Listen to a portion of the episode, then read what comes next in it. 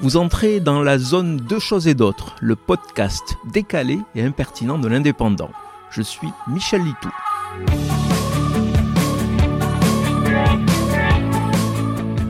Comme tous les ans, vers la mi-octobre, les histoires d'épouvante reviennent sur le devant de l'actualité. Normal, Halloween s'approche à grands pas. La tradition, débarquée des USA depuis quelques années, en dehors de son côté mercantile, est surtout une bonne occasion pour promouvoir tout un pan de notre imaginaire, celui qui nous fait frémir.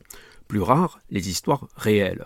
On rencontre beaucoup plus de fantômes sur grand écran dans les séries ou les livres que dans la vraie vie. Peut-être parce qu'ils n'existent pas, tout simplement.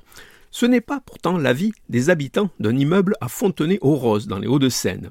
Au 100 de la rue Gabriel Péry, ils sont une dizaine de locataires à demander leur relogement d'urgence ailleurs. La cause L'immeuble est hanté.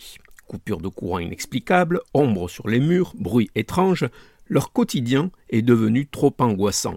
Et comme le bailleur ne semble pas réagir assez vite, certaines des victimes de cette malédiction, digne d'un film d'horreur, ont carrément demandé une cérémonie d'exorcisme, comme le révèle le Parisien cérémonie qui sera menée conjointement par un prêtre et un imam.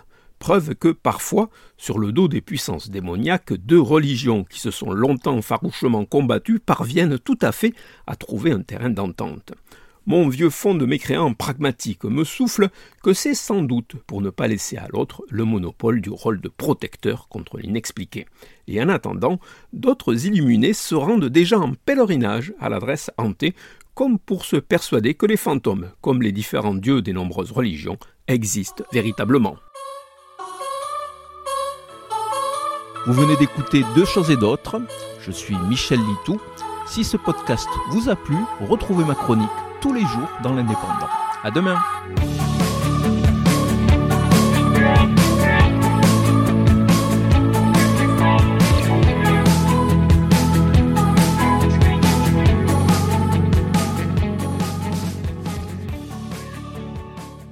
Retrouvez cette émission et toutes nos productions sur Radio Indep et en podcast sur l'indépendant.fr, nos réseaux sociaux et votre plateforme de streaming favorite.